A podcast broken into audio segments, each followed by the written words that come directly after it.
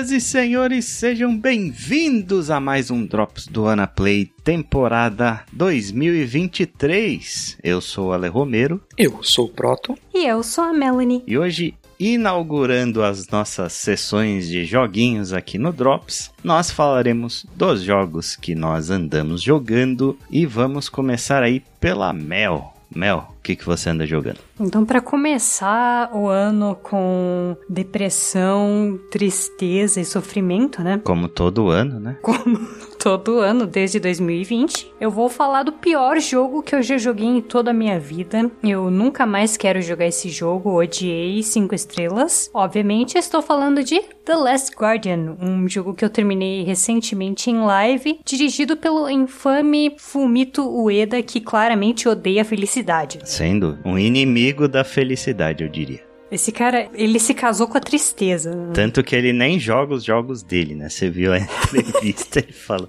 não tem estômago pra isso, não. Vocês que se foda aí. É, vocês que se virem. Mas. Horror.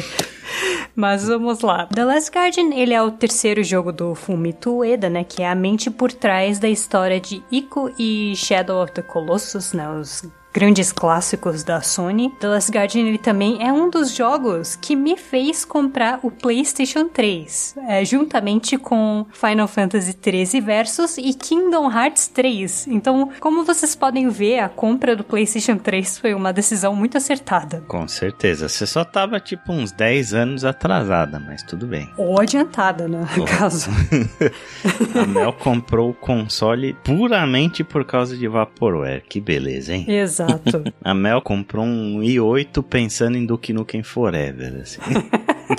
Por aí. Não, e falando nisso, né? Se tem algo que chama a atenção pra The Last Guardian foi justamente o fato dele ter sido um dos grandes Vaporwares, né? Da geração PlayStation 3, juntamente com Diablo 3 e Duke Nukem Forever.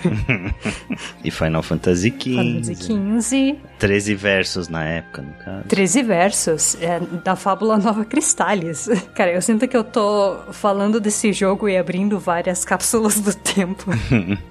Mas The Last Guardian saiu em 2016 e só agora que eu tive a oportunidade de jogar, aproveitando que ele tá disponível no PlayStation Plus Extra, atrasada pra festa, né, pra variar, mas antes tarde do que mais tarde, né? Inclusive, eu não sei se é só porque eu tô atrasada para jogos, mas eu lembro que eu não escutei muito a respeito dele quando ele saiu. Vocês se lembram se ele girou burburinho na época que ele saiu? Muito pouco, muito, muito pouco. Eu acho que praticamente todos esses Vaporwares, eles acabaram meio que saindo e caindo no esquecimento, sabe? Eu lembro da lendária conferência da Sony na E3 de 2015, onde eles apresentaram Last Guardian, Final Fantasy VII Remake e o Shenmue 3, né? E desses três jogos, o único que acabou de fato se tornando um jogo mais bem sucedido foi o, o Final Fantasy VII Remake, porque os outros dois eles caíram completamente no esquecimento muito pouco tempo depois deles serem lançados. E mesmo Final Fantasy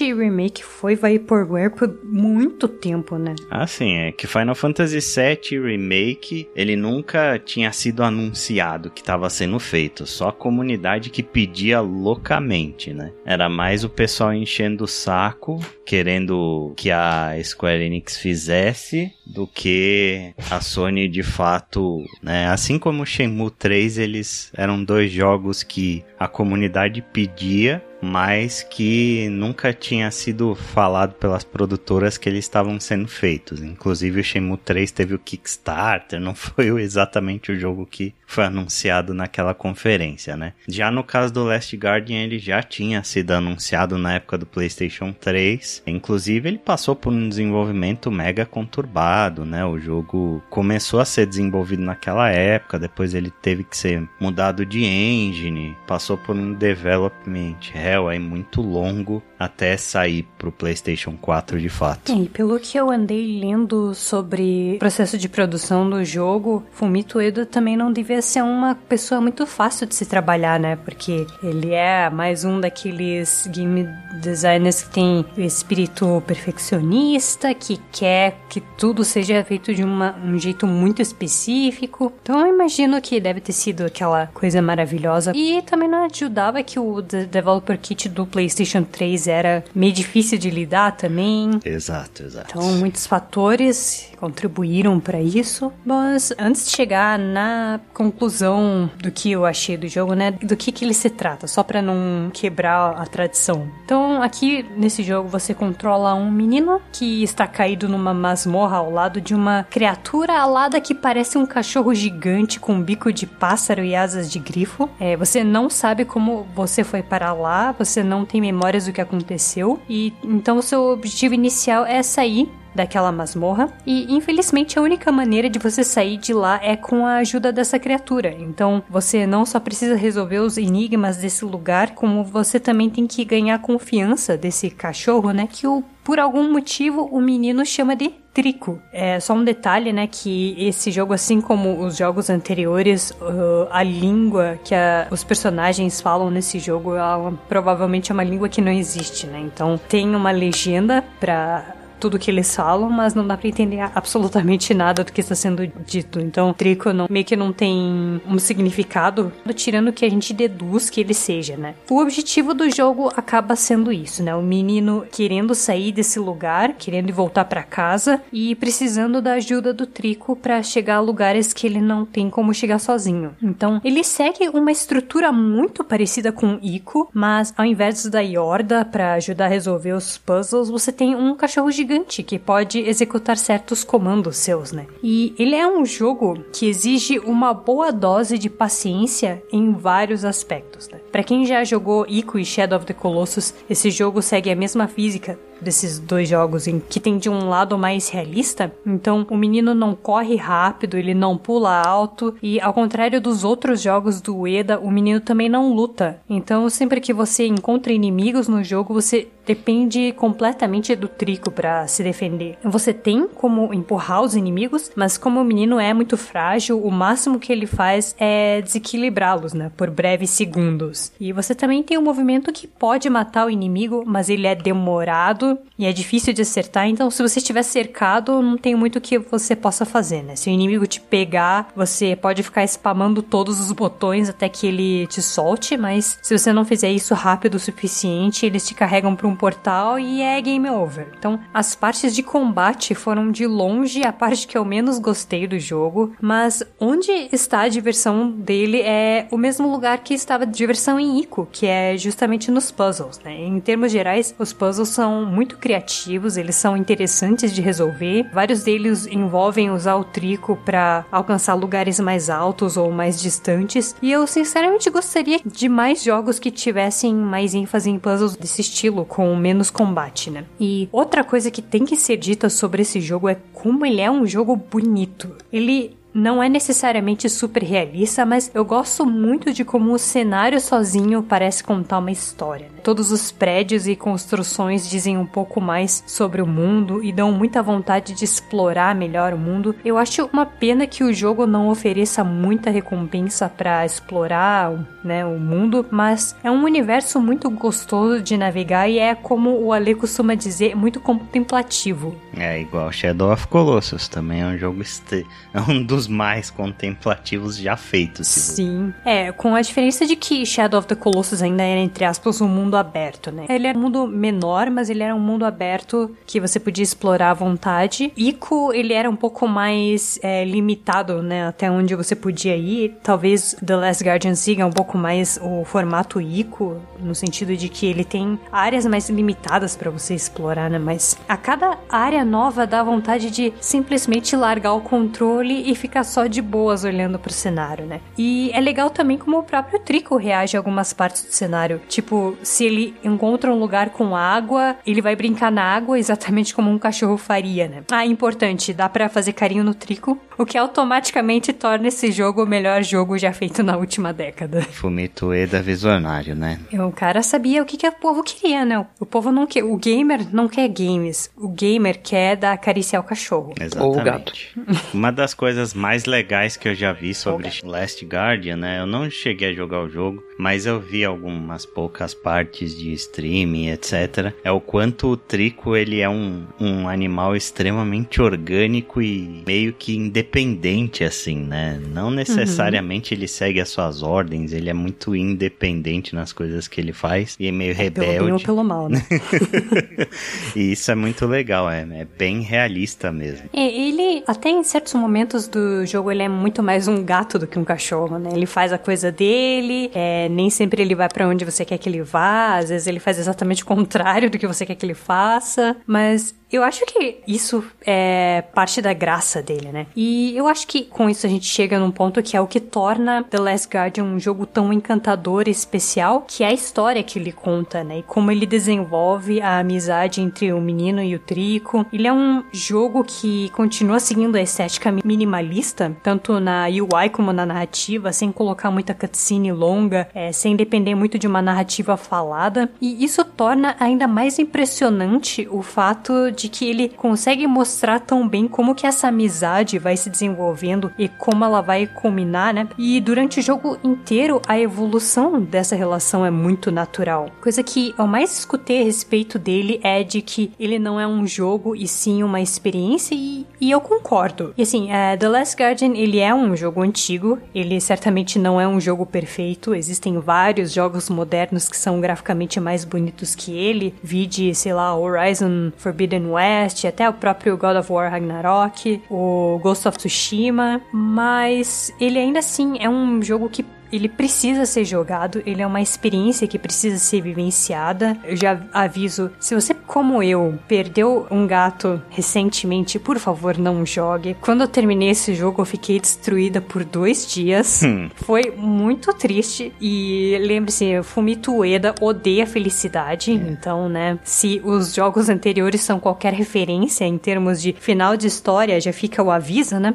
Hum. É, mas, de novo, se você não quer pagar quanto quer que ele esteja na PlayStation Store, ele está disponível na Plus Extra. É, infelizmente, ele ainda é um exclusivo de PlayStation, né? Ele é no, eu joguei ele no PlayStation 4, no caso, porque PlayStation 5 não existe, né? E eu acho que ele possivelmente vai ser para sempre um exclusivo do PlayStation. Também acho. O jogo foi publicado pela Sony. Shadow of the Colossus não foi? Sim. É, eu acho que o Jen.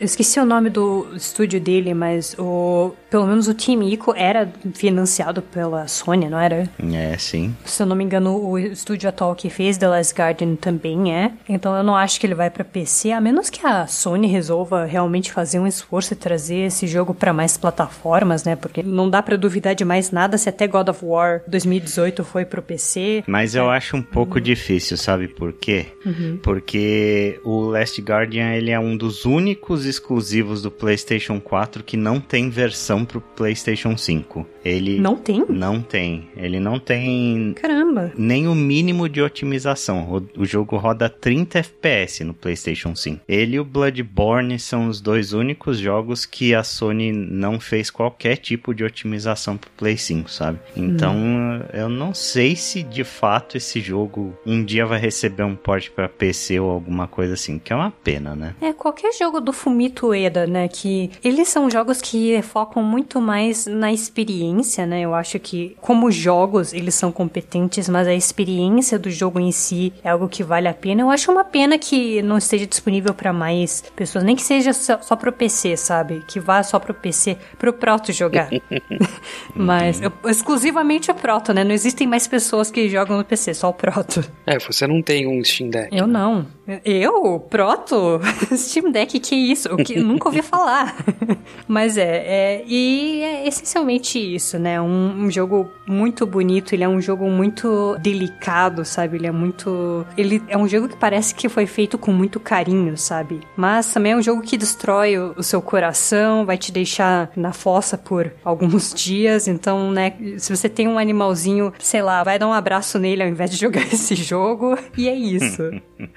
Eu acho, assim, uma pena que o Last Guardian, acho que ele acabou sendo um pouco vítima do tempo, assim, porque uhum. ele demorou tanto para sair, mas tanto que Shadow of the Colossus acabou meio que virando um, um clássico do seu tempo, né? E até ganhou remake, né? O Shadow of the Colossus. É, ganhou, porque na época que ele saiu, o Shadow of the Colossus foi absurdamente aclamado, né? Uhum. Então, é óbvio que ele ganhou um status de jogo clássico e etc. Ele inspirou muita coisa, inclusive Dark Souls, coisa que o, o, próprio Miyazaki já admitiu várias vezes. Então, é, ele foi um jogo muito importante para sua época, mas o, o, Last Guardian ele meio que perdeu o, o bonde, sabe? Uhum. Ele acabou saindo tanto tempo depois que a indústria de videogames ela meio que seguiu em frente. É, a própria natureza do jogo já faz com que ele seja um pouco mais de nicho, né? O próprio Ico não teve tanta repercussão quanto Shadow of the Colossus. É, sim. Ico também foi um jogo mais de nicho, também é muito aclamado mas eu acho que o Last Guardian ele acabou caindo um pouco no esquecimento por conta disso. Se ele tivesse de fato saído para PlayStation 3, ele teria sido um sucesso muito maior, eu não tenho a mínima dúvida disso. Eu não sei, porque quando ele foi anunciado, o PlayStation 3 meio que já tava na, no respirador, né? Ele já tava nas últimas. É...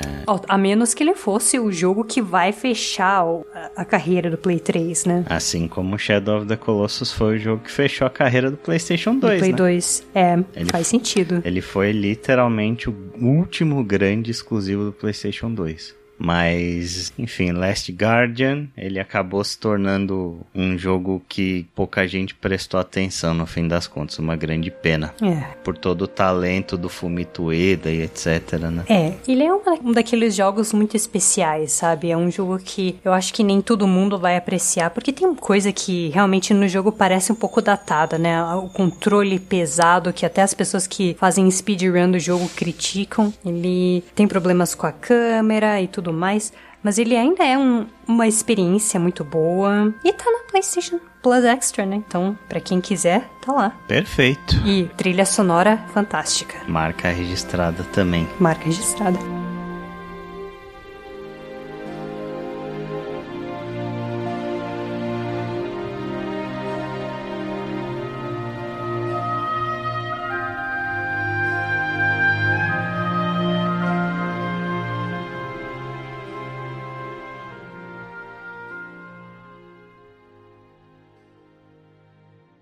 Então vamos para o Proto.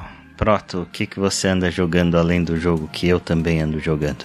Eu joguei até onde eu aguentei de High on Life. Vamos lá. O que é High on Life? High on Life é um jogo da Squant Games, desenvolvido em Unreal Engine 4, que foi lançado Day Zero no Game Pass. Era tido como uma grande promessa do ano. No ano passado, quando o jogo foi anunciado, eu fiquei empolgado pra caralho. Por quê? Qual que é a premissa do jogo? Você tem armas, as armas falam com você, porque as armas são vivas, e o jogo, a ideia dele é que ele seja engraçado, é que ele seja meio escrachado que nem Borderlands. Lembra muito a ideia de Borderlands de tudo muito é colorido, movimento, e acaba aí as promessas. Ele foi produzido pelo cara do Rick and Morty, né? É, eu, o Justin Rowland. Eu ia falar exatamente isso. Eles chamaram o Justin Rowland para fazer os textos e para fazer as personalidades, para fazer os personagens. E se você não gosta muito do humor de Rick and Morty, esse jogo não é para você. Vamos lá, eu vou dar alguns spoilers, são spoilers leves, só para dar contexto do que acontece. A história do jogo é que a Terra está sendo invadida por uma raça de alienígenas e esses alienígenas querem os humanos porque eles vão consumir os humanos como drogas, eles literalmente fumam os humanos. e daí você pega uma arma, a arma começa a falar com você, ela te dá o poder de entender os aliens e fala com você. E beleza, você tem que matar um monte de gente, caçar um monte de coisa para tentar salvar seus pais e impedir um cartel que tá transformando todas as raças do universo em drogas. Para quem lembra de Chapulin Colorado, quando eles contavam a história da cigarra, aí chegava uma formiga, alguma coisa, perguntava: Ei, dona cigarra, onde está o seu marido? E ela respondia: Ele foi fumado. Que? Isso lembrou. Isso, isso me, me, me lembrou. Justo. Justo. Quais são os problemas do jogo? Um, absolutamente todo mundo nesse jogo é um babaca. Todo mundo é cretino. Todo mundo é um filho da puta. E se você tenta não ser um filho da puta, você acaba fazendo as escolhas de história piores. Todas as escolhas que você faz e que você pode não ser um babaca deixam a história pior. São piores para você. Todo mundo é egoísta, todo mundo é cretino. Tem, por exemplo, um momento em que você tem a oportunidade de matar uma criança, logo no começo do jogo. Você tem uma oportunidade de matar uma criança que é irritante pra caramba. Você pode desviar dela, só que é mais difícil, ou você pode simplesmente atirar na cara dela. Adivinha qual dos dois te dá um achievement? Um segundo. Óbvio. Atirar na cara da criança. Óbvio. E daí a sua arma fica reclamando de você. Porque, nossa, como você matou uma criança, blá blá. Aí você encontra a mãe dela na sequência e a mãe fala: Ah, não, ele é um irritante, pode atirar nele, eu não me importo. Meu Deus do céu. É um humor meio bosta, né? Cara, é um texto muito bosta. Todos os personagens têm a profundidade de eu sou babaca de um jeito criativo diferente. E junta a isso que quando você tem cutscenes, você tem que ficar parado assistindo a cutscene. Se você sai da região, se você vai fazer outra coisa, eles param de falar e falam: Ô, oh, eu tô falando com você. Eles param de falar até você voltar ali e ficar assistindo a cutscene. Eles falam: Como eu estava falando? E começam do começo do parágrafo de novo. Não. Não é que nem Borderlands, pelo menos, em que você pode sair andando e daí você ouve as pessoas pelo rádio. O próprio God of War fazia isso, né? É, os jogos da Sony eu ia citar Uncharted, Last of Us. Quando você interrompe o diálogo de alguma forma, depois os caras retomam falando, como eu estava dizendo, mas eles retomam da onde eles tinham parado, não do começo, né? Não, eles começam do, do começo do parágrafo, é do, da onde eles continuaram, mas se você interrompe uma fala de tipo 20 segundos no segundo 19, ele começa do começo. Ugh. Que delícia. E tem várias run-on sentences, né? Tem tipo várias sentenças enormes. Porque todo mundo é meio babaca, então todo mundo fica falando sem parar, assim, sem motivo. É, é muito irritante. Junta isso a um gameplay que as armas são interessantes, mas daí você tem coisas do tipo, o jogo ele recompensa muito a exploração, porque o único jeito de você conseguir dinheiro de maneira consistente é explorando e encontrando baús, que são criaturas vivas nas quais você tem que dar uma facada para poder pegar a grana que tá dentro. E daí quando você pega o dinheiro, você pode ir na loja e comprar do atendente que é um babaca, os itens que você precisa para ganhar jetpack, poder dar pulo duplo, coisa do tipo. Só que o jogo não foi tão bem feito assim. Você tem que explorar, você tem que fazer um pouco de parkour, você tem que fazer uns pulos meio estúpidos. E tem regiões em que você fala, putz, eu consigo pular dali, se eu usar o jetpack certinho, eu consigo chegar ali, então dali eu consigo pular para aquela região. E daí você tá tentando fazer isso e descobre que tem uma parede invisível no meio do caminho. Que delícia. E é isso aí. Ou então, outras coisas, por exemplo, tem uma, um lugar que eu falei, putz, ali tem um baú, eu quero tentar pegar. Eu tenho que pular naquela casa, se eu pular daquela casa, eu tenho a altura para com o jetpack e a- o tempo, eu consigo chegar naquela pedra. E daquela pedra, eu acho que eu consigo chegar naquele baú. Fiz esse samba todo, cheguei na pedra. A pedra não é feita para você subir em cima. Ela tem colisão, mas ela tem colisão na diagonal, então você não consegue ficar parado nela, então seu jetpack, seu pulo não recarregam. Entendi. Então, ela descorrega para baixo e você fica num canto da onde você não consegue nem pular pro baú, nem voltar para onde você veio. Mas ele te dá soft lock? Entendi. Você tem que dar save quit. Você tem que quitar e abrir e dar load no Deus. jogo de novo, porque se você chega em algumas pedras, você se fudeu. Nossa, o jogo te dá soft lock quando você não vai pra onde ele quer que você vá. Não, quando você tenta explorar, quando você tenta ser muito criativo, quando você tenta fazer um parkour sério, eu gosto muito de explorar jogos. Eu adoro Cyberpunk 2077 por isso. Eu adoro Sério, Proto? Se você não tivesse dito, a gente jamais saberia. Mas eu- é uma coisa que eu adoro fazer, ficar fazendo parkour, pu- chegando em um lugar que eu não deveria, encontrando easter egg. Então eu fui jogar esse jogo tentando fazer isso. Eu gosto muito de jogos que te recompensam por fazer isso. Ele sabe que você tá tentando quebrar o jogo, e aí quando você chega num lugar onde você acha que você não deveria ir, tem alguma coisa lá. Não sabe um jogo que fazia isso excepcionalmente bem? Breath of the Wild. Breath of the Wild. Breath of the Wild é feito pra isso, né? Uhum. Breath of the Wild, a ideia dele é que você vai, quase sempre, o quanto mais difícil é de você chegar num lugar, mais legal é a recompensa que tá lá. É, exato. High on Life não. High on Life ele não foi bem feito bastante para essa exploração ser prazerosa. Junta isso com o único inimigo que dá respawn constantemente. Aliás, o jogo tem tipo seis inimigos diferentes, tá? Meu Deus. Fora os bosses tem tipo seis inimigos. Junta isso que o único inimigo que dá respawn de maneira frequente são uns caranguejinhos que ficam te atacando por todos os lados, aqueles que demoram tipo um ou dois tiros só pra te matar, mas eles não te recompensam com dinheiro zero. Então não é nem que você tá relaxado tentando explorar, porque a qualquer momento você pode esbarrar num lugar onde os caranguejos decidem que te odeiam. Os inimigos, eles estão lá só pra te encher a paciência. Eles não te ajudam na progressão, eles não fazem nada. É, eles só te fazem perder vida, e vida, dependendo de onde você tá, não é um recurso fácil de encontrar, porque o, o jeito mais comum de você ganhar vida de, desse jogo é você matando inimigos, e esses inimigos também não dão vida. Então é tipo, cara, por quê? Isso, isso eu tô pulando um monte de coisas, tá? Eu tô tentando não dar spoilers. Então eu não tô falando do final do jogo que você é obrigado a fazer uma escolha que não faz sentido nenhum. Eu não tô falando do momento em que você chega numa loja específica, que é a única loja secundária, em que todo mundo é babaca de um jeito especial. Não tô falando do momento em que você encontra bichos que são parecidos com ursinhos carinhosos, assim, eles claramente são referências aos ursinhos carinhosos. E eles também são babacas de um jeito todo especial.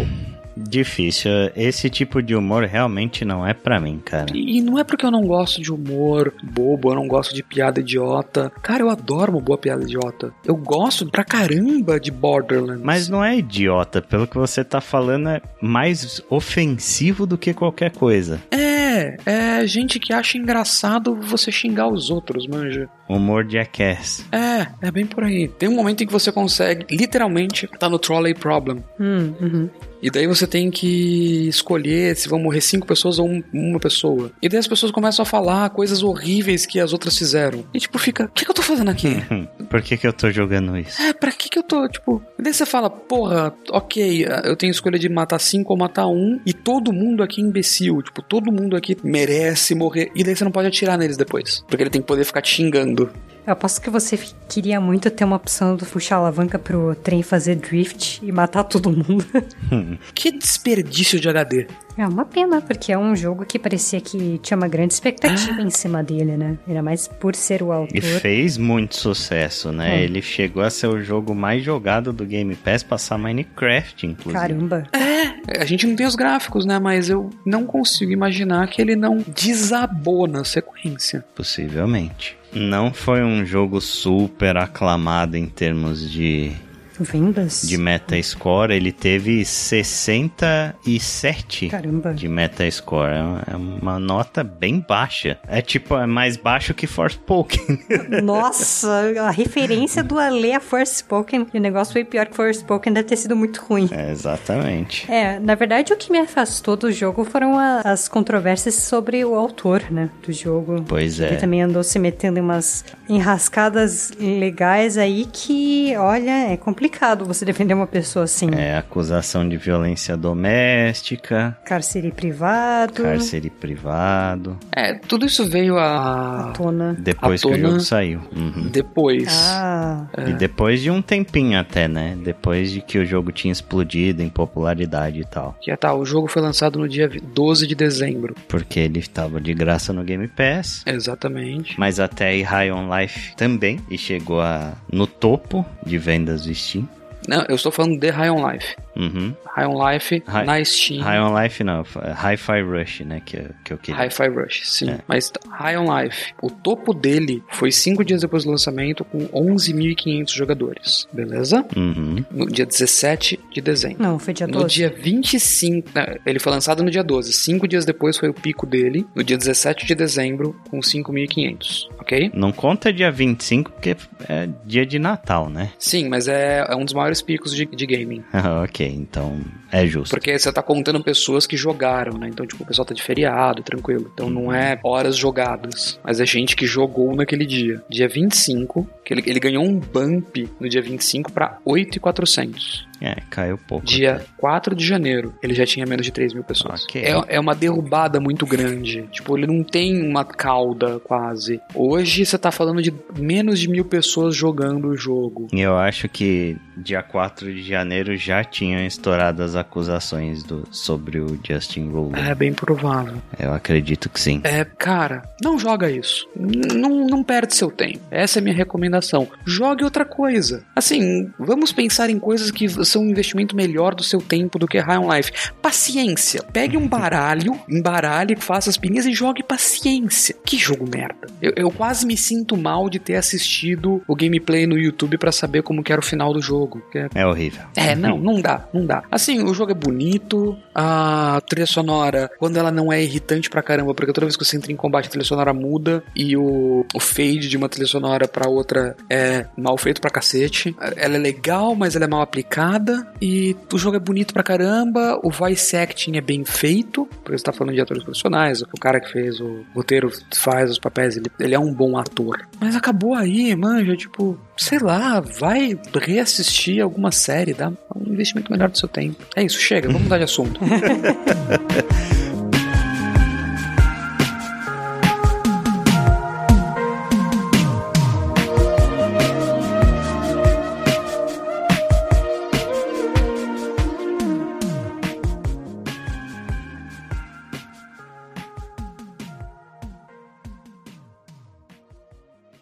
Então vamos falar do investimento melhor do seu tempo. E que também você pode pegar no Game Pass, exatamente como o High on Life. Eu vou falar hoje de Hi-Fi Rush, jogo novo aí da Tango Gameworks, a produtora responsável pela série The Evil Within e pelo Ghostwire Tóquio. Esse jogo surgiu do absoluto nada, ninguém sabia exatamente nada sobre ele. Um dos Shadow Drops mais bem sucedidos desse ano. Totalmente, de, de muito tempo, eu diria, né? Ele surgiu numa apresentação da Bethesda, Que ninguém esperava nada. é, que era é, a princípio para falar sobre Redfall, né? E aí eles pegaram e soltaram esse jogo e falaram: Olha aqui, tá o jogo novo da Tango, beleza. Aí todo mundo, ah, beleza, quando sai? E aí, disponível bunda. hoje. Agora, no seu Game Pass. Agora no seu Game Pass é só entrar lá e baixar, né? Disponível quando? Depende, como rápido é a sua internet. e foi é muito interessante isso, né? Porque hoje num mundo onde jogos dependem muito de marketing e o one on one do marketing é você anunciar o jogo cedo para ir criando hype, Alô, Kojima. pre-orders e tal e, e aí quanto mais cedo você anuncia, mais as pessoas conhecem seu jogo, melhor o seu jogo se sai. Né? Essa é a ideia. E aí a Tango Gameworks trabalhou nesse jogo durante quatro fucking anos sem falar absolutamente nada sobre ele. E eles soltaram no Game Pass no Day One. E Hi-Fi Rush já é um grande candidato aí de entrar nas listas de melhores do ano de 2023. O Hi-Fi Rush ele é um jogo de plataforma né, bem clássico assim, estilo plataforma 3D, com o gimmick de ser rítmico, né? O combate do jogo ele é todo baseado em você fazer as coisas na batida da música, a exploração ela é feita a partir da batida da música e é impressionante como nesse jogo o nível de polimento onde tudo se mexe na batida da música assim. Você olha para os cenários, você vê plantas se mexendo na batida da música, você vê engrenagens no ritmo, você olha para sua UI do jogo, a sua barra de vida batendo na batida da música, é muito legal, cara. É um trabalho de polimento muito bem feito assim, que gera uma imersão muito grande com o propósito do jogo, sabe? Muito legal ver a animação do personagem também, né? Batendo o Exato. pezinho no mesmo ritmo, estalando os dedos. Quer um detalhe? Spoiler leve, mas tudo tem um ritmo. tá no mesmo ritmo, tá no ritmo bonitinho, que é o mesmo ritmo do jogo inteiro.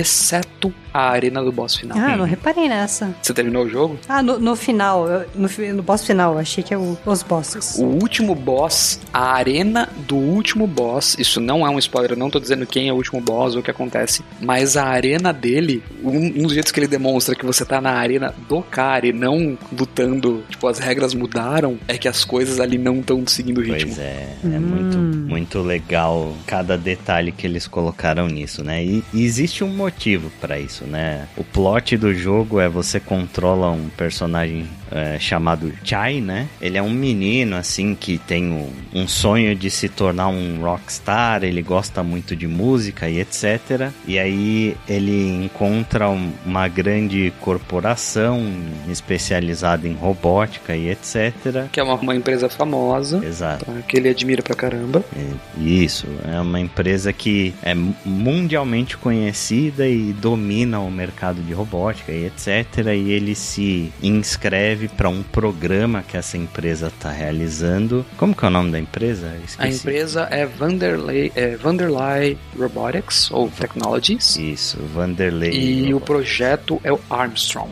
E o Chai ele se inscreve nesse projeto, né? Ele tá com o braço quebrado ali, ele pretende substituir o braço dele por um braço robótico. E durante o, o procedimento de implante do braço dele, acontece um acidente e o iPod que ele estava utilizando cai no peito dele e é implantado dentro do peito dele. E com isso o mundo passa a se mexer a partir de música, né? Da música que, que teoricamente está tocando ali. E com isso depois dessa introdução, o pessoal considera que o experimento com o Chai foi um fracasso, né? E começam a chamar ele de defeito. E aí, com isso, essa corporação ela começa a te perseguir para tentar te eliminar, porque eles têm todo um lema de perfeição e de que nunca erram e etc.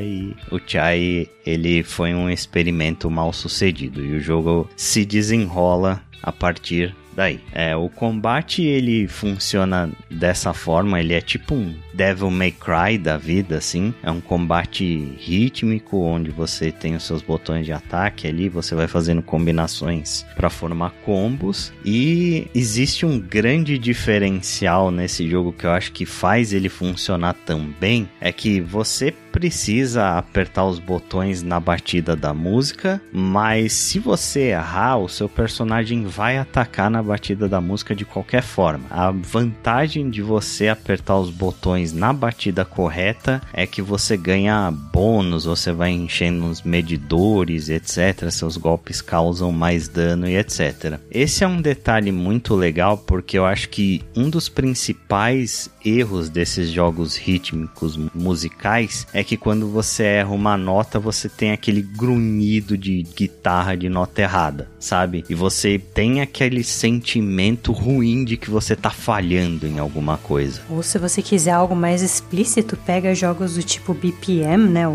o Metal Hellsinger da vida, que nem deixam você atacar se você estiver fora do ritmo. Exatamente. Esses jogos eles são muito gratificantes quando você acerta o ritmo da música. Mas quando você erra, você sente um bosta completo. Também Sabe? não, né? E aí uma pessoa que não é muito boa de ritmo ou que ainda não pegou muito bem o jeito do jogo, acaba Eu? se sentindo mal, sabe? Acaba tendo essa esse feeling de frustração constante. No Hi-Fi Rush, né, os seus ataques vão funcionar de qualquer forma e isso acaba não quebrando o ritmo do jogo. E ele vai fazendo algumas coisas para te facilitar, né? Você tem obviamente o, a dica auditiva de quando você tá acertando na batida, mas você também tem muitas dicas visuais, né? E é muito legal ver, pouco antes de gravar esse podcast, eu li uma entrevista com o John Johannes, né, que é o diretor do jogo, e ele falou que durante os playtests do jogo, cada pessoa achava a batida de uma forma, sabe? Tinha gente que se orientava pelo cenário, tinha gente que se orientava pela barra de vida, tinha gente que se orientava pela 808, né, que é a gatinha que fica junto com você e ela vira uma bolinha do seu lado e ela fica piscando constantemente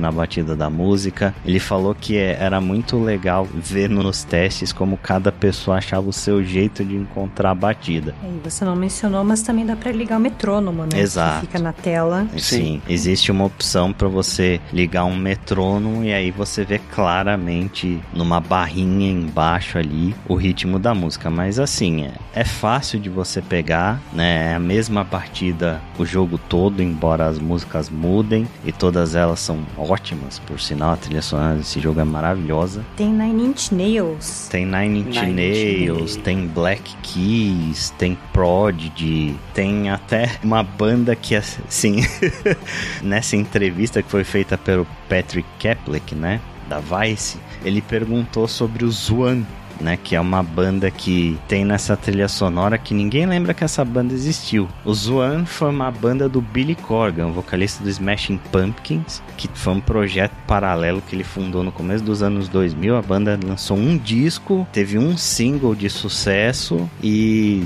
depois os músicos descobriram que todo mundo já sabia que trabalhar com Billy Corgan é uma bosta e a banda acabou, né?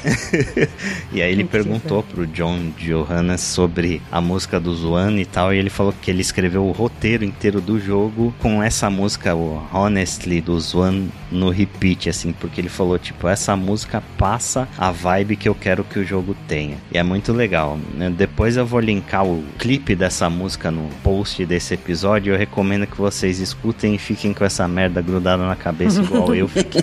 Tá?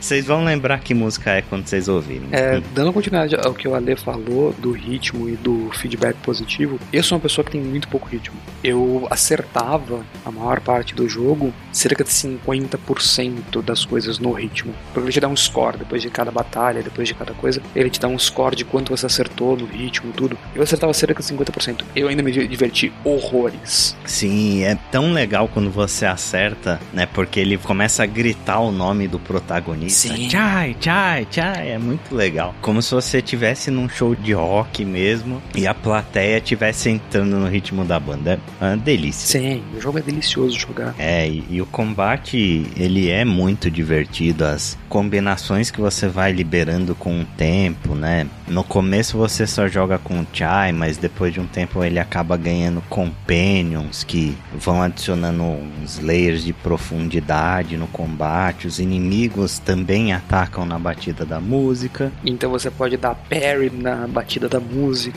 Você pode dar parry na batida da música, você pode chamar um companion depois de dar um parry, ele vem dar um chute no meio da cara do inimigo e é delicioso. Não acertei um desse. Mas tem um momento em que você ganha um grappling hook e você pode dar grapple nos inimigos. Você sempre chega no inimigo na batida da música. E se você no próximo beat der o gancho de novo, você pula para trás do inimigo e ele fica confuso. Como a, movimentação de combate desse jogo é maravilhosa. É um daqueles raros jogos em que tem, tipo, sem brincadeira, tem momentos que tem 10 inimigos na tela e não é overwhelming, não é sobrepujante. Você consegue lidar com eles, você consegue saber o que tá acontecendo e como é divertido você ficar pulando a movimentação de combate, a movimentação tanto aérea quanto a no chão para você fazer o combate é deliciosa. Cara, assim, eu recomendo depois que vocês procurem Twitter, YouTube, etc, vídeos de como desse jogo. Parece Devil May Cry, cara. Sério, é, realmente lembra Devil May Cry, Bayonetta, esses jogos onde você vai jogando o inimigo por ar, aí você joga o grappling hook, vai pro ar junto com o inimigo, joga ele para baixo, vem companion, ataca, você vai combando o bicho infinitamente assim, e a música vai evoluindo junto. Que delícia, cara, que coisa satisfatória. O, e o que é muito legal é como é tudo na batida da música, como o ritmo é muito forte, o ritmo importa muito. A sensação não é de Devil May Cry ou de algum outros jogos em que você tá spamando ataques e fica fazendo sequências de combos, mas é que é tudo muito corrido. Como tá tudo no ritmo, a sensação que dá muitas vezes é que você tá jogando um Quick Time Event. É. Mas é você que tá escolhendo as coisas, você tá fazendo os combos. Tem até um modo no jogo para facilitar o jogo que você pode ligar o Auto Action, que daí você, você escolhe um botão e simplesmente começa a apertar ele. Se você apertar no ritmo, o jogo vai escolhendo o combo para fazer. Uhum. Para facilitar o jogo. E cara, ainda é divertido jogar desse jeito. Eu testei para ver como que era e ainda assim é divertido isso. Ainda assim eles fizeram isso ser bonito, ser bem feito. Exato, cara. É, eu vi muitas pessoas especializadas em acessibilidade elogiando muito a acessibilidade desse jogo. Por isso que eu digo, não se assuste se você é ruim de ritmo, se você não entende nada de música. Experimente, assim, você vai encontrar uma forma de jogar esse jogo que vai ser divertida para você. Vai mexendo com acessibilidade, liga o metrônomo. Uma hora você se encontra, sabe? Coloca no easy, não tem problema, coloca no easy, não tenha vergonha. O jogo não te tira nada por você colocar no easy. Exatamente, cara. Eu acho que ele causa uns 5 minutinhos de estranheza, mas a partir do momento em que você começa a pegar o, o ritmo do jogo, você começa a pegar o jeito de jogar, você começa até a se movimentar no cenário no ritmo da música. Uma delícia. Você começa a bater o pezinho enquanto você anda. Aí você começa a andar no cenário dando dash no ritmo da. Ah, delícia. Ele é um jogo que recompensa muito.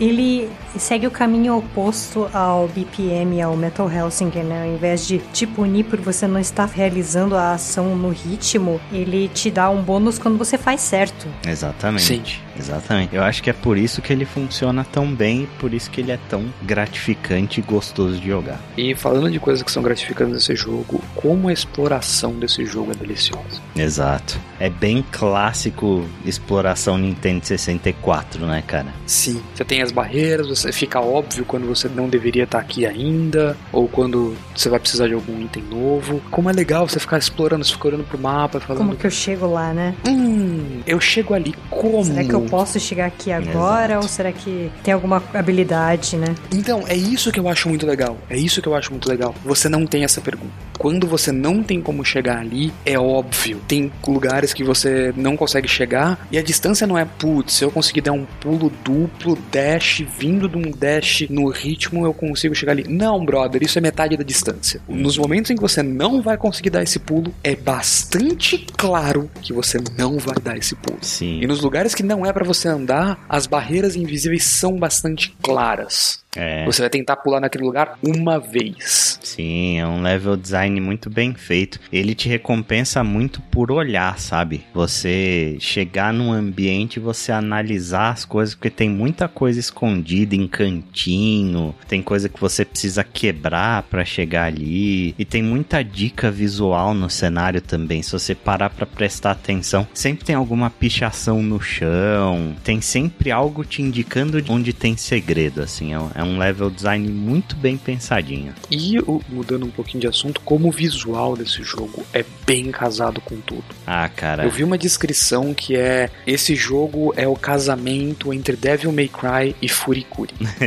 Se você assistiu Furikuri, você sabe do que eu estou falando. Exato. Como é maravilhoso. E inclusive eu vi uma entrevista com Douglas de Azevedo Rogério, que é um brasileiro morando em Vancouver, que é o diretor de animação, porque tem sequências que não são na engine, são 2D anime mais tradicional, que foram dirigidos por esse brasileiro, e ele fala, uma das minhas maiores inspirações é Furikuri. É aquelas tomadas estúpidas e já que a gente tava falando de um herói que bate nos outros com uma guitarra, eu não podia deixar de fazer as referências.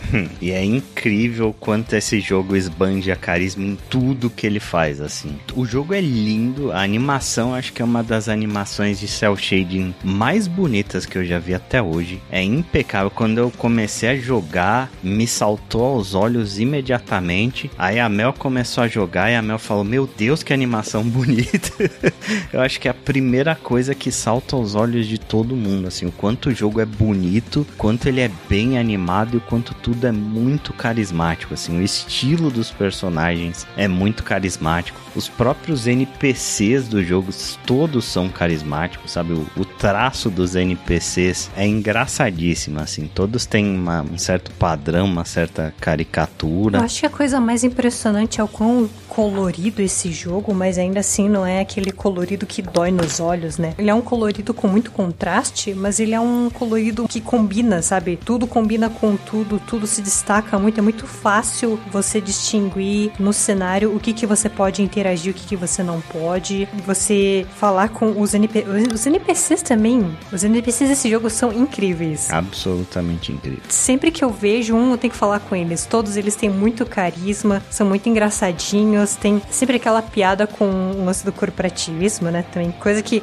parece ser uma, um tema comum aqui no Anaplay. Uhum, exato. É, os NPCs eles que você encontra, eles são todos funcionários da Vanderlei. E 95% deles está reclamando do trabalho de alguma forma, sabe? Ou dando um jeito de burlar algumas coisas do trabalho, tipo, vendem machine. Pescando, dormindo. É. Jogando jogos de ritmo e reclamando que eles são muito difíceis.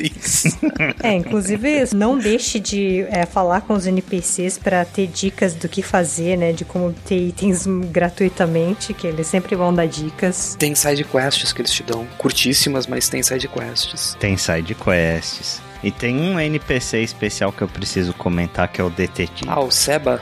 O detetive é maravilhoso demais, assim. É um cara que aparece nos lugares mais esdrúxulos do jogo, ele aparece durante o jogo inteiro e ele é tipo um detetive que tá analisando uma cena de crime. Ele trabalha pra Vanderlei, meio ele que... é do RH. Ele é do RH. Da Vanderlei.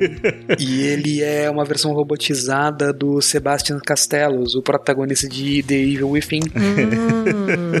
É maravilhoso, é maravilhoso. Ele é tipo, tem todo um jeitão meio no ar, assim, e os diálogos dele são umas filosofias sobre a vida que são engraçadíssimas. Ele tem um ajudante que é um robozinho pequenininho. Nossa senhora, o quanto eu ri dos diálogos desses dois, pelo amor de Deus. Falando em diálogos, um detalhe que vale a pena ser dito, 100% voice acted. Uhum, 100%. Nenhum momento que é só o texto passando, 100% voice acted. E, cara, como esse jogo é bem escrito, como os personagens desse jogo são bem escritos, puta que pariu. É inacreditável. Todo mundo tem um, um carisma e tem uma consistência, sabe? Tipo, o Chai, ele é muito burro. E assim, ele é muito burro de uma forma extremamente consistente durante o jogo inteiro, sabe? Tudo que ele faz. É burro, você faz de forma Você burra. sabe que ele. É, tudo que ele faz, ele faz de uma forma boa. e fica levemente menos burro conforme o jogo avança. e é maravilhoso, porque toda vez que ele começa a fazer alguma coisa o pessoal elogia, ele vai fazer uma cagada no meio, assim. É incrível. Não, tem um momento que eu não, eu não vou dar o spoiler do que que é, mas é uma sequência em que o Chai dá uma ideia. E primeiro, a jeito que essa ideia é apresentada é literalmente um remake do catch-up de Xenogears que quando você muda de disco, ele te faz um catch-up do que aconteceu no último disco, como a história está até agora, é um remake dessa cena. E um dos personagens fala: "Era uma ideia terrivelmente idiota, mas ele falou com tanto amor que a gente não conseguiu negar." É incrível, o jogo é cheio desses easter eggs, é, é cheio de piadinhas, é tudo feito com muito amor. assim. Você quer fazer uma sessão easter eggs, Ale? Porque eu posso passar as próximas três horas fazendo isso. Seria, ó, vamos fazer um podcast só falando de easter eggs de Hi-Fi Rush, por favor. Não, dá, dá. Porque, por exemplo, a, a hora que o, que o Chai, logo no comecinho do jogo, pega as roupas dele de volta, a maneira como ele se veste é uma recriação shot for shot do Scott Pilgrim se vestindo. É, O jeito como ele ataca no final de cada um dos bosses é uma recriação de movimentos de Eu Furikuri. honestamente Como, né, gostaria de ter jogado The Evil Within só pra ver as referências, porque uma das coisas que foram usadas como propaganda pra esse jogo foi justamente isso, né, ali. uhum, Tipo, dos criadores de Evil Within, sério mesmo. exato. É. E é praticamente inacreditável a guinada de 180 graus que esse estúdio deu, né? Porque, tipo, o estúdio é dirigido pelo Shinji Mikami, o cara que criou Resident Evil e Dino Crisis, sabe? Ele fez survival horror a vida inteira e de repente, né, eles lançam um jogo desses, assim. E na entrevista com o John Johannes, ele fala como o jogo surgiu. Ele, é, eles pularam da produção do The Evil Within 1 pro 2, né, na- logo na sequência. Ele era um dos escritores do The Evil Within 1 e aí ele foi o diretor de The Evil Within 2. E quando o The Evil Within 2 estava chegando no final da produção, o estúdio começou a trabalhar em Ghostwire Tokyo. Quando The Evil Within 2 terminou, uma parte desse time foi trabalhar e ajudar em Ghostwire Tokyo e a outra parte do time ficou é, livre, sabe? E o Shinji Mikami falou, cara, façam o que vocês quiserem, sejam criativos. E aí eles surgiram com essa ideia de fazer o, o, jogo musical e tal. E é muito legal a forma com que eles pensaram. O Shinji Mikami deu a ideia. Se vocês quiserem fazer um jogo sobre música, comecem a fazer um jogo sem UI primeiro. E aí eles começaram a trabalhar o jogo sem UI por causa do UX, né? Por causa da experiência de usuário, para saber o quanto o jogo seria intuitivo para as pessoas sem qualquer dica na tela. E a partir daí eles foram evoluindo e tal. É putz, cara, é uma história muito legal e, muito interessante, assim. tá vendo o que acontece com os estúdios quando você deixa as pessoas trabalharem em projetos de paixão, sabe? Não só uma coisa formulaica que faz parte de uma série que já tem 50 mil jogos que são exatamente iguais. É isso que acontece. É quase como se a arte não pudesse ser produzido por fórmula, né? Pois é, né? Que coisa interessante. Você vê que coisa, né? Incrível. Quando as pessoas não pensam pensam só no dinheiro e de repente começam a, a, pensar em fazer algo bom de fato, com paixão, com amor. Puxa vida. Cada coisa que sai, né? Quem diria? Impressionante. Né? Quem diria? É isso então. Hi-Fi Rush, assim, um jogo absolutamente incrível. Eu vou ficar muito surpreso se chegar no final de 2023 esse jogo não tiver na minha lista de melhores do ano, sabe? E ele é um jogo que fez tanta coisa certa, né? Só coisa certa pra mim. Jamais errou, Shinji Mikami. Jamais errou. Foi foi um, um dos poucos jogos que eu posso dizer que eu joguei com um sorriso no rosto do, do início ao final, sabe? Tudo maravilhoso. Eu adorei o gameplay, adorei os personagens, adorei o estilo de arte, a trilha sonora nem se fala. Para mim é, é um jogo absolutamente incrível e que tem que ser experienciado por muitas pessoas. Outra coisa que vale a pena ser dita, esse jogo tem o modo streamer, né? Para quem quer streamar esse jogo. Como esse jogo tem várias músicas licenciadas licenciadas, ele tem um modo streamer que permite que todas essas músicas sejam substituídas por outras para que elas não sejam bloqueadas ou mutadas quando você estiver streamando um jogo. Ó, sim. E mesmo as músicas de substituição são muito boas. A trilha sonora desse jogo inteiro é excelente. esse, esse jogo é muito, muito bem feito. Só para não dizer que a gente não só rasgou cedo. Tem problemas o jogo, claro. Tem, por exemplo, momentos em que você tá no meio de uma cutscene e você ainda controla o personagem, então você consegue morrer no meio da cutscene. Isso não acontece aconteceu comigo, não. Isso aconteceu comigo no meu segundo playthrough. E, tipo, é muito específico. Eu só descobri porque eu tava batendo o dedo no botão de pulo para manter o ritmo. E daí eu percebi que ele tava fazendo hey, hey, de quando você pula no ritmo. O que, que aconteceu, Dedé? E eu caí no buraco. e, então, foi. Tipo, é possível. Tem problemas. Tem um momento em que eu morri 850 vezes porque eu não acertava um pulo específico. E daí, cada vez que eu morria, eu pra voltar pro checkpoint tinha que assistir uma animaçãozinha de 20 segundos. Mas ainda assim, é um daqueles aqueles jogos em que você termina o jogo e você fala, cara, puta experiência boa. Como isso foi legal? Teve problemas? Tem, mas os problemas são tão menores do que o quanto eu me diverti. Videogames, que loucura. Que não é. tem como não terminar com um sorriso no rosto, né? É, e, e, outra, assim, eu tinha que fazer sessões longas para jogar esse jogo, porque eu demoro muito para pegar o ritmo. Terminar uma batalha com EI para mim era tipo na segunda ou terceira hora de jogo. Então eu trabalhava mais rápido durante o dia para poder terminar o trampo e poder jogar mais tempo de uma vez. E cara, como é gostoso. Fazia anos em que eu não sentia, tipo, que eu punha o controle e eu tava feliz, eu tava bem. Meus jogos favoritos, eu termino uma sessão, paro de jogar e eu tô feliz porque eu fiz algo, porque eu joguei algo que eu gosto, porque eu interagi com uma IP, com alguma coisa que eu gosto bastante. Hi-Fi Rush conseguiu a, a rara proeza de resgatar o que eu sentia com Mario 64, com o Zelda Ocarina of Time, que era como é divertido usar essa ferramenta. Fazer isso não é só o mundo, não é o quanto isso é bonito, não é o quanto eu gosto desses personagens, o quanto eu gosto do voice acting dessa pessoa, ou o quanto eu gosto do movimento desse jogo. Não, é o quanto eu gosto disso como um todo. Sabe, uma vibe que eu acho que você vai concordar muito, Proto, por ser um jogo que você sempre fala muito. Monkey Island, cara. Monkey Island, Monkey Island. É, é, terminar Monkey Island 3 de novo. É a felicidade de, cara, que jornada. Vocês já ouviram, devem ter ouvido uma música a IGN fez anos atrás, mas que é The Road is Saved. Não, não ouvi. É uma musiquinha boba, eu passo o link, a gente pode colocar nos, no post do cast. A letra da música essencialmente é: Você acabou o jogo, o mundo está salvo, são três da manhã, você está se sentindo mal, e agora? Mas daí a letra evolui pra: O mundo está salvo, mas quem se importa? Nós todos sabemos que não é por isso que nós viemos aqui. Nós viemos pela jornada, e a jornada é maravilhosa. Hum, perfeito.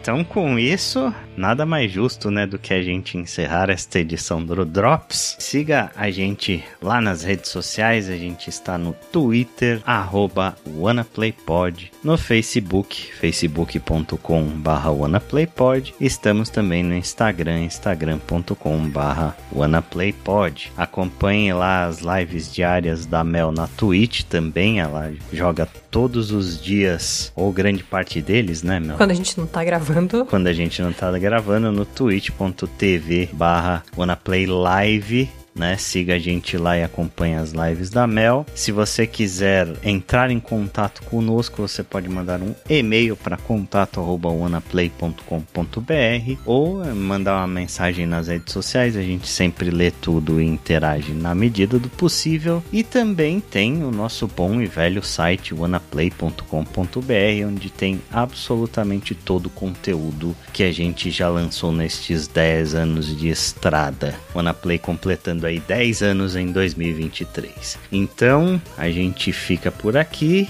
nos vemos daqui a 15 dias. Um abraço para todo mundo e até a próxima. See you, Space Cowboy. Até mais.